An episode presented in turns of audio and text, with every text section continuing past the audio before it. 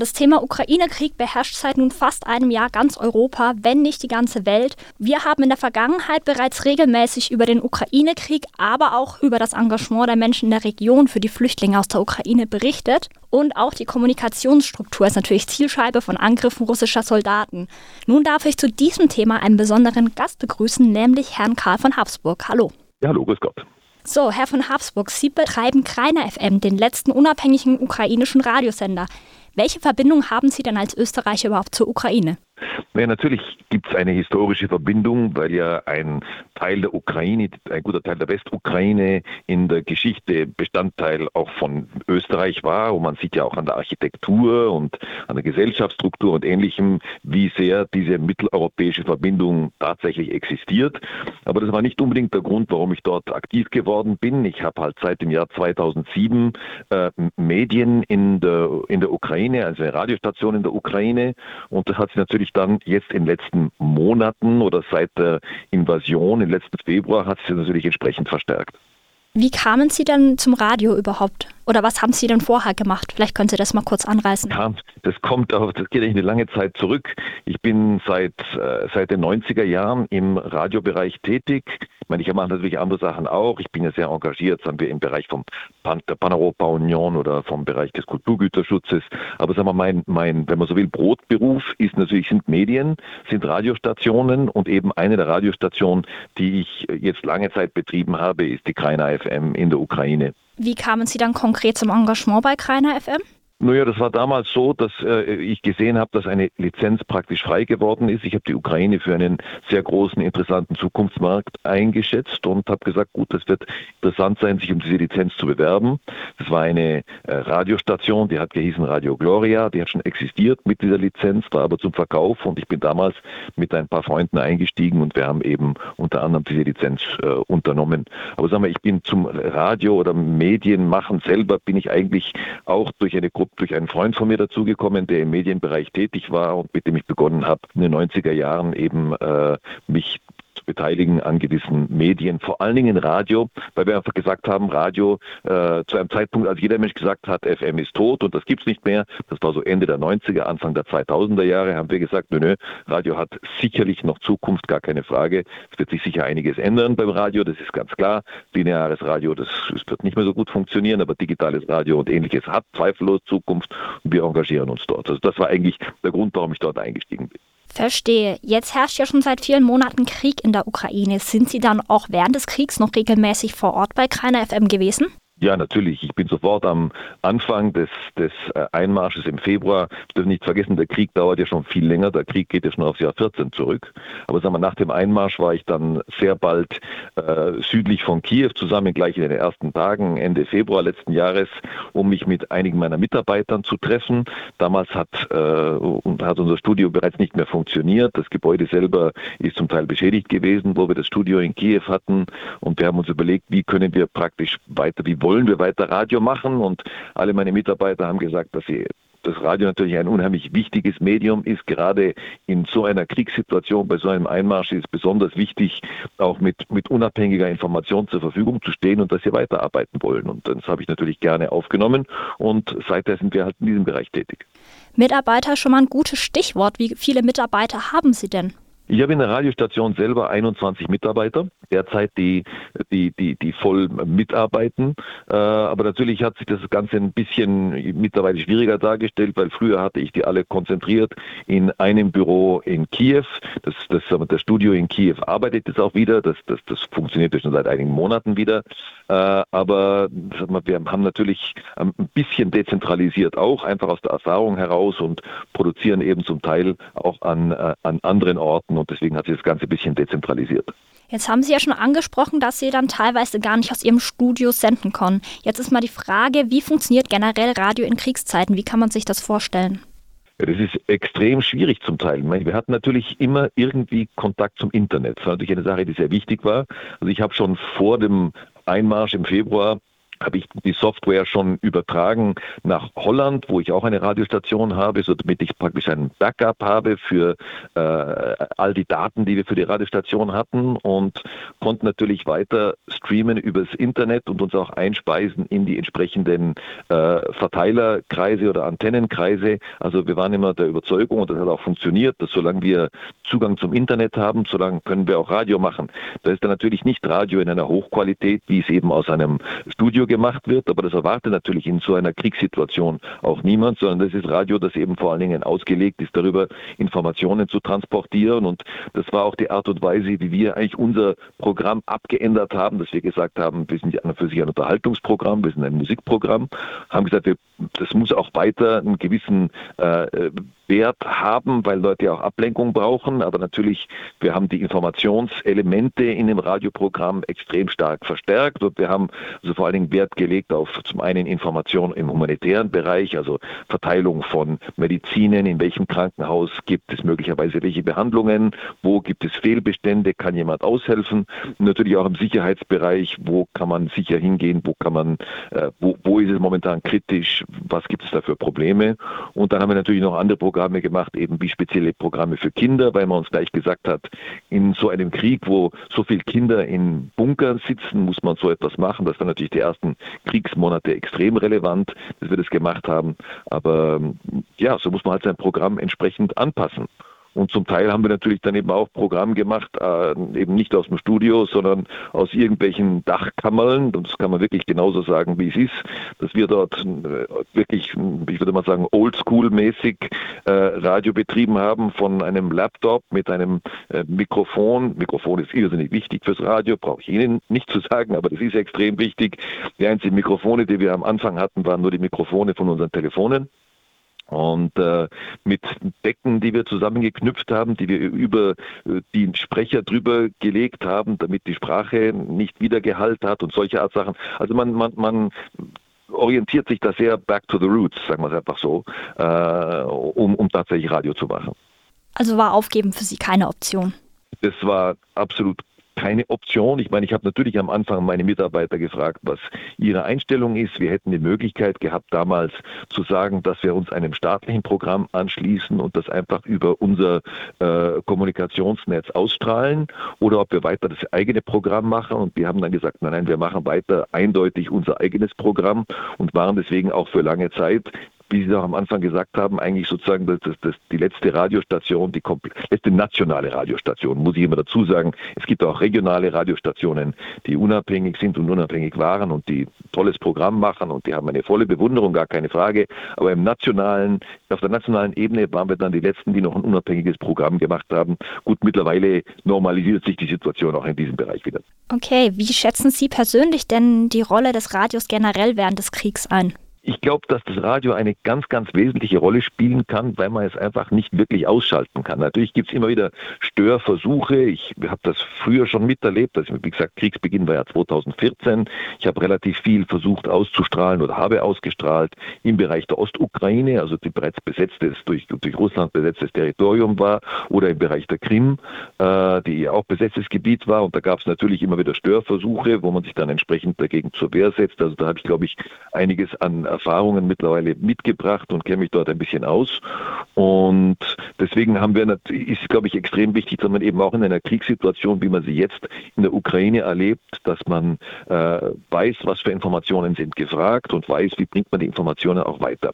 Die Problematik ist natürlich die, Sie und ich mit normalen Radiostationen, wir wissen von statistischen Werten normalerweise ganz genau, wie viele Zuhörer haben wir, äh, wo sind äh, unsere stärksten Bereiche, ähnliches.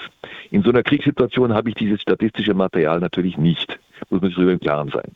Das heißt, man kann sich eigentlich nur orientieren nach den Rückmeldungen, die man tatsächlich bekommt auf das Programm, das man ausstrahlt. Und äh, nach dem muss man eben einfach abschätzen. Das heißt, die Entscheidungen, die man dann dort trifft, sind dann meistens nicht unbedingt ökonomischer Natur, sagen wir es einmal so, sondern ist dann eben angepasst der Sicherheitsstruktur oder speziellen Wünschen, die man sagen wir, von irgendeinem Krankenhaus oder vom Militär oder ähnlichem oder von der Regierung bekommt und die man natürlich zum Teil dann auch äh, gerne miterfüllt, wenn es weiterhilft. Gibt es denn Reaktionen von Hörern?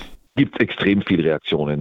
Äh, das ist auch wichtig und das sagen wir natürlich auch im Radio immer, dass es wichtig ist, dass wir Reaktionen bekommen, damit wir wissen, wo wir Sachen besser machen können, wo wir denken. Ich meine, ich, ich, ich gebe mal so ein Beispiel. Äh, es gab einmal, das war relativ noch am Anfang, ich würde sagen, das war im April oder Mai äh, des letzten Jahres, als an irgendeinem Frontabschnitt durch einen Computervirus alle, alle Computer lahmgelegt wurden. Und ich wurde damals gebeten von einem lokalen Kommandanten vom Militär, ob ich ausstrahlen kann, dass falls Menschen Laptops oder Tablets zu Hause haben, die sie nicht mehr brauchen und die längere Zeit nicht am Internet dran waren, also auch nicht infiziert sind, ob sie die möglicherweise bringen könnten zur Hilfe äh, in, in diesem spezifischen Abschnitt. Und die Reaktion war einfach unglaublich, weil die innerhalb von zwei Stunden oder drei Stunden hatten die also derartig, die haben damals doch eine ganze Menge gebraucht. Die haben damals doch etwa 200 Geräte gebraucht und äh, die hatten sie innerhalb von, von kürzester Zeit und zwar so schnell, dass mich der äh, Abschnittskommandant angerufen hat und gesagt hat, danke, danke, bitte sagt den Leuten vielen, vielen Dank, aber wir haben alles, was wir brauchen und, und wir brauchen nicht mehr. Also da sieht man schon diese Reaktionen, wie das Ganze funktionieren kann und, und was da die Möglichkeiten sind und wie man da doch eine Reaktion, eine gute Reaktion drauf bekommt. Jetzt haben Sie ja schon gesagt, dass Kreiner FM ein nationaler Sender ist. Kann der Sender denn auch im Ausland, zum Beispiel jetzt von Kriegsflüchtlingen, gehört werden, jetzt im anderen Land sind und sich gerne über die Lage in ihrer Heimat informieren wollen? Ja, natürlich, er kann übers Internet gehört werden. Ich glaube, die meisten Ukrainer wissen das ja eigentlich auch. Und ich meine, da gibt es natürlich die entsprechenden Apps oder äh, die Möglichkeiten, das übers Internet auch zu verfolgen. Also das gibt es natürlich. Dann wäre noch interessant, wie finanziert sich denn der Sender aktuell? Das ist eine gute Frage. Das habe ich vorher auch schon kurz angedeutet, indem ich gesagt habe, die meisten Entscheidungen, die man dort fällt, sind nicht ökonomischer Natur. Natürlich ist es so, dass ich momentan versuche, die Station, das ist ja, es ist ja kein sehr großes Unternehmen, muss man auch ganz ehrlich sagen. Die Wirkung ist sehr schön, aber es ist jetzt sagen wir, vom Volumen her kein so großes Unternehmen, dass ich die auch äh, über meine Radiostationen in Holland und in anderen Bereichen entsprechend mittrage, bis halt die Situation sich wieder bietet, dass, dass man wieder ökonomisch vernünftig arbeiten kann. Jetzt hatten Sie ja vorhin auch schon angerissen, dass eines der ersten Ziele von den Russen die Zerstörung der Kommunikationsstruktur war und die ukrainische Regierung dann ein zentrales Programm zur Verfügung gestellt haben. Das haben auch ja. fast alle Sender angenommen, aber Ihr Sender nicht. Warum haben Sie das dann verweigert? Also ich habe es gar nicht verweigert, sondern ich habe nur meine Mitarbeiter gefragt, ob sie das Programm selber weitermachen möchten. Und es war damals so, dass die meisten meiner Mitarbeiter eigentlich aus dem Donbass-Bereich stammen, also aus der Ostukraine stammen. Und deren Familien sind bereits im Jahr 14 einmal eben durch den Krieg äh, vertrieben worden, durch die Besetzung der Ostukraine vertrieben worden. Das heißt, die haben den Krieg alle schon gespürt seit dem Jahr 14 und haben gesagt, nein, wir müssen aktiv bleiben. Wir wissen, wie wichtig Radio ist und wie wichtig auch unabhängiges Radio ist. Und deswegen müssen wir hierbei weiter aktiv bleiben und, und, und unabhängig bleiben. Und ich habe es natürlich sehr unterstützt. Ich finde das ganz großartig und habe natürlich gemacht, was ich dazu beitragen kann, dass das funktioniert hat. Das ist auf jeden Fall eine tolle und wichtige Sache. Aber machen Sie sich durch die Unabhängigkeit nicht selber auch so ein bisschen zum potenziellen Angriffsziel? Ja, man, das macht man schon, aber ich meine, das, äh, das, ist, das ist halt in einem Land, das Krieg führt, ist das natürlich einfach so, muss man ganz realistisch sagen. Dass, äh, dass man da Dinge macht, wo man sich beim Feind unbeliebt macht, das gehört einfach dort dazu. Man muss immer sagen, dass meine Mitarbeiter ähm, eben ja auch in dem Sinne vom Kriegsdienst freigestellt wurden, weil sie eben eine sehr spezifische Unterstützung der Ukraine in diesem Bereich betreiben. Und das ist ja auch etwas, wo man sehen kann, dass der Staat auch erkennt, wie notwendig es ist, dass so eine Information, dass solche Informationsmittel vorhanden sind. Sie haben ja auch vorhin schon angesprochen, dass Sie natürlich nicht immer dann durchgängig aus dem Studio senden konnten. Ja. Äh, konnten Sie denn generell durchgängig senden oder gab es da auch durch die Angriffe auf die Kommunikationsstruktur auch Ausfälle oder Probleme mit der Technik?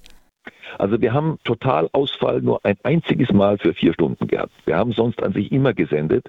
Natürlich ist es so, dass manchmal durch Zerstörung von Antennenanlagen oder ähnlichem äh, die Sendemöglichkeit für eine spezielle Region kurzzeitig ausfällt. Aber das sind immer nur ein paar Stunden. Also wir sind nie lange irgendwo ausgefallen. Wir waren also immer da, wo wir präsent sind mit dem Radio, waren wir immer äh, präsent und ja, natürlich hier und da fällt es ein paar Stunden aus, auch wenn die Energie plötzlich fehlt. Es gibt immer wieder diese Möglichkeiten. Aber im Großen und Ganzen muss ich sagen, hat das hervorragend hervorragend funktioniert. Und die Ukrainer haben ja gezeigt, dass sie extrem große Spezialisten darin sind, ähm, ich sag mal, wenn, wenn irgendwo ein Netzwerk ausfällt, so schnell wie möglich zu reparieren, wieder aufzubauen. Das ist im Radiobereich auch so. Also da sind wir nie lange ausgefallen. Kann der Sender jetzt eigentlich wieder im normalen Studio betrieben werden in Kiew oder ist er immer noch an einem anderen Ort? Nö, wir tun ganz normal aus dem Studio in Kiew senden. Also das Gott sei Dank äh, funktioniert alles wieder. Ist ja auch wichtig, dass man so einen Zentralpunkt hat, wo man zusammenkommen kann. Aber wir produzieren natürlich auch zum Teil Programme äh, außerhalb bei anderen Radiostationen, die, mit denen ich zu tun habe. Wie kann man sich das vorstellen? Wie gefährlich ist die Lage jetzt aktuell in der Ukraine?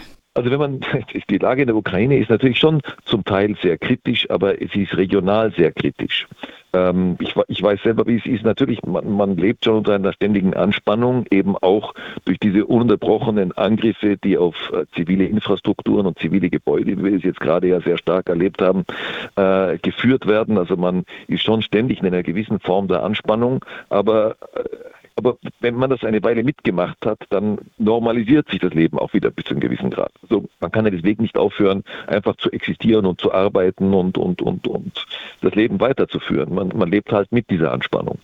Haben Sie dann keine Angst, dass Sie oder irgendwelche Mitarbeiterinnen von Ihnen dann doch mal Opfer eines Angriffs werden?